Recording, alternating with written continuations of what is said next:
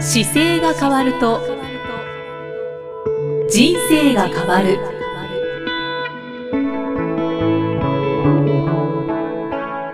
こんにちは、生きみえです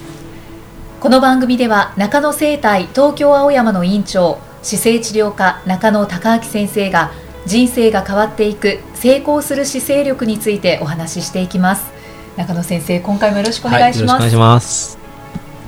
さて今回はリスナーの方からいただいたご質問にお答えいただきます、ラジオネームアリソンさんからはいいただきました、なんとロサンゼルスからね、ご質問いただきましたありがとうございまはい、あす、りがとうございまちょっとすグ。ローバル化してますよね そうですね。嬉しいです僕もね4歳までロサンゼルスにいたんですよ。あそうなんですかは、だからロサ帰ン国子女いや 学業学業をしてなではくないてもうほとんど母親とはい父が大学行ってる時に大学にロサンゼルスの大学に行ってて、はいで0歳っていうか3ヶ月からアメリカにロサンゼルス入ってへてー4歳までいたので、そうなんですね、他のご兄弟は、えー、と2番目の弟が生まれてすぐもう帰ってきてるんですよね。あーじゃあ兄弟の中で唯一そうですねもうず当時はかなり言葉をいろいろ喋りながらその地元の子と遊んでたって言ってましたけどね。おお、はいさすが子供はいえい覚えが早いえですよね本当ですね。えーロサンゼルスのいいアなリソンさんからのご質問ですはい、中野先生、イキさんこんにちはいつも楽しく拝聴させていただいていますありがとうございますと思います。数ヶ月前から主人の勧めで1回目から聞き始めてまだ50回目あたりですが少しずつ意識をして姿勢を良くするように毎日心がけています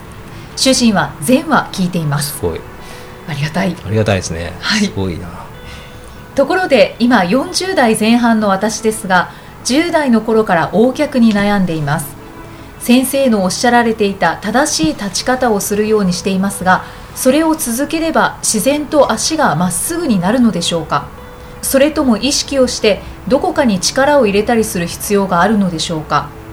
週に最低でも30から40キロのウォーキングをするのでその時の歩き方で気をつけるべきポイントはあるのでしょうかストレートな足になってかっこよくスキニージーンズが履けるようになりたいですよろしくお願いいたしますということです、はい。大脚なんですねアリねえソンさんは、正しい立ち方を実践されているっていうことなんですけれうどんも、はい、これは大脚の解消には、なりますなんでねしょう。はい、なりますう。ん、正しい立ち方というのはポッドキャストでお話しいただいていますねそうですね。か足をあの肩幅に平行にっていうのでお伝えしていると思いますね。はいははいもう一つお客だとやった方がいい体操があるんですけど、はいあの歩いてる時は足を平行でいいんですけど立った時にちょっとその場でこう足を両方ともこう平行にですね平行というか足と足と足を揃えた状態で揃えるはい立っていただいてで、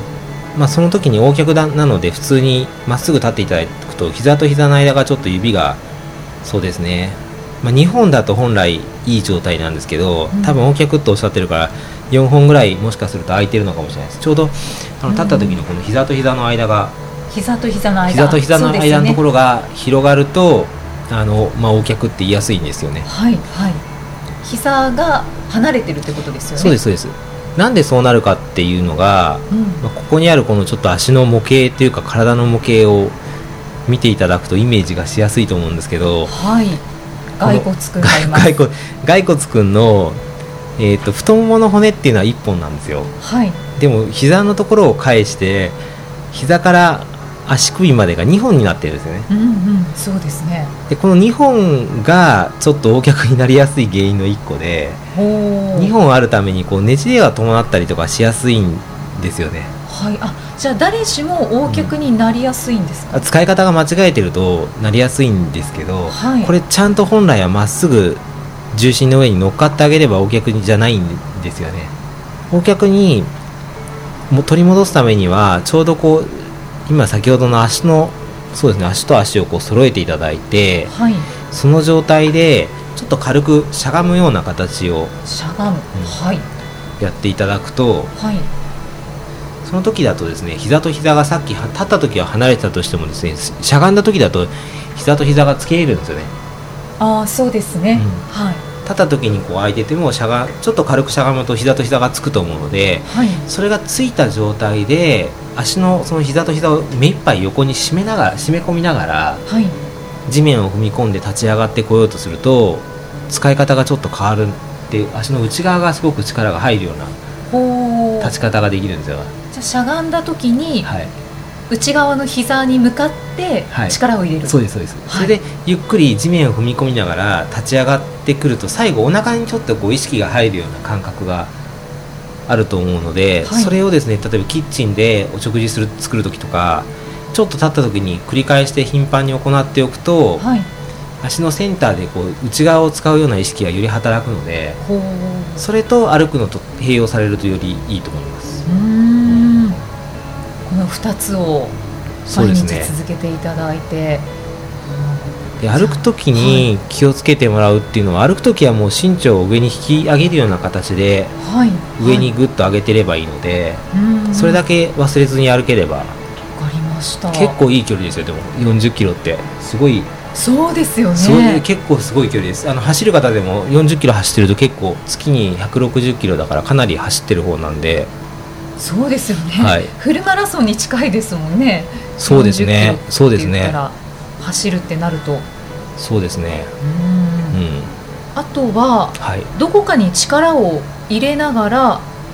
意識をして歩いた方がいいのかどうかこれは歩く時には逆にその上に引き上げていくような意識があると、はい、お腹にこう意識ががちょっとしやすくなるんですようで強いて言うならちょうどみぞおちのところから足が生えてるようなイメージで歩けると一番ん、うーんはいいいので、はいそこから下に関しては力が入ってない方がいい ですわかりましたなので なので上半身をこう自分で意識して下半身は力を抜けてるような使い方で歩くことがいいのではいはい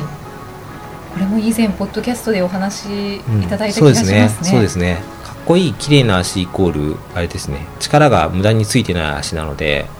これはうん横脚は解消できますよね、少しずつ今あの動作をやっていただくと変わってくると思いますねはいで逆にあの正しい歩き方じゃなくて足を例えば外側に広げて歩いていったりするとどんどん足がばらついてきてより横脚がひどくなるのでうんうんうん何か、うんあのちょっと矯正するものとかうんそういうのを使うのもいいですか横脚の矯正ですかいやでもなゴくムてバンもドとか確かにそんなイメージありますよね、は言われると でも全然使わなくていいそのさっきの足両方揃えて軽くしゃがんだ時に膝と膝をしっかりこう締めた状態ではいで地面をちゃんと踏み込みながらすごくゆっくり上に上がってくるんですよねうぐんーっと上がってくるとあのうつ膝の内側というか太ももの内側をすごくよく使うのとお腹をよく使うのが分かるのではいそれを止まってる時によく繰り返して練習しといてもらうだけでも随分違います、うんうんうんなんかこう体幹が鍛えられそうですよねそうですで最後お腹がちゃんとグッと意識できるのでそのお腹から足がついて歩いてるので、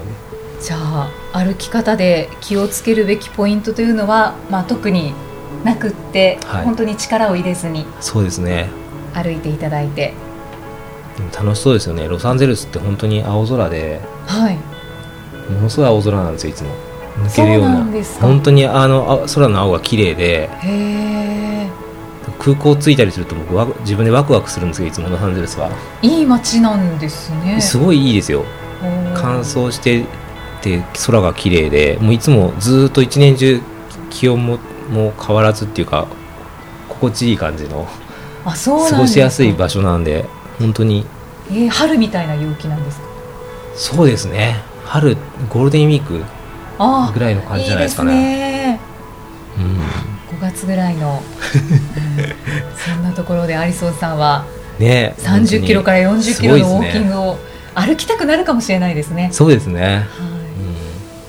ロサンゼルスからご質問いただきまし ありがとうございてます。ありがとうございます。はいぜひはいかっこよくスキニージーンズがそ履うけでるすようにね。はい。なっていただいて、はい。履けた暁にはご報告ください。はいお待ちしています。ありがとうございます。さあこの番組では姿勢や体についてのご質問そしてご感想を随時お待ちしていますご質問とともに年齢体重身長性別をご記入の上中野生態東京青山のホームページにありますお問い合わせフォームからお送りくださいでは中野先生、はい締めのお言葉をお願いします、体を見直す時間は人生を見直す時間である今回もありがとうございまはしい、ありた、がとうございましたこの番組は提供中野生態東京青山プロデュースキクタスナレーション生きみえでお送りしました。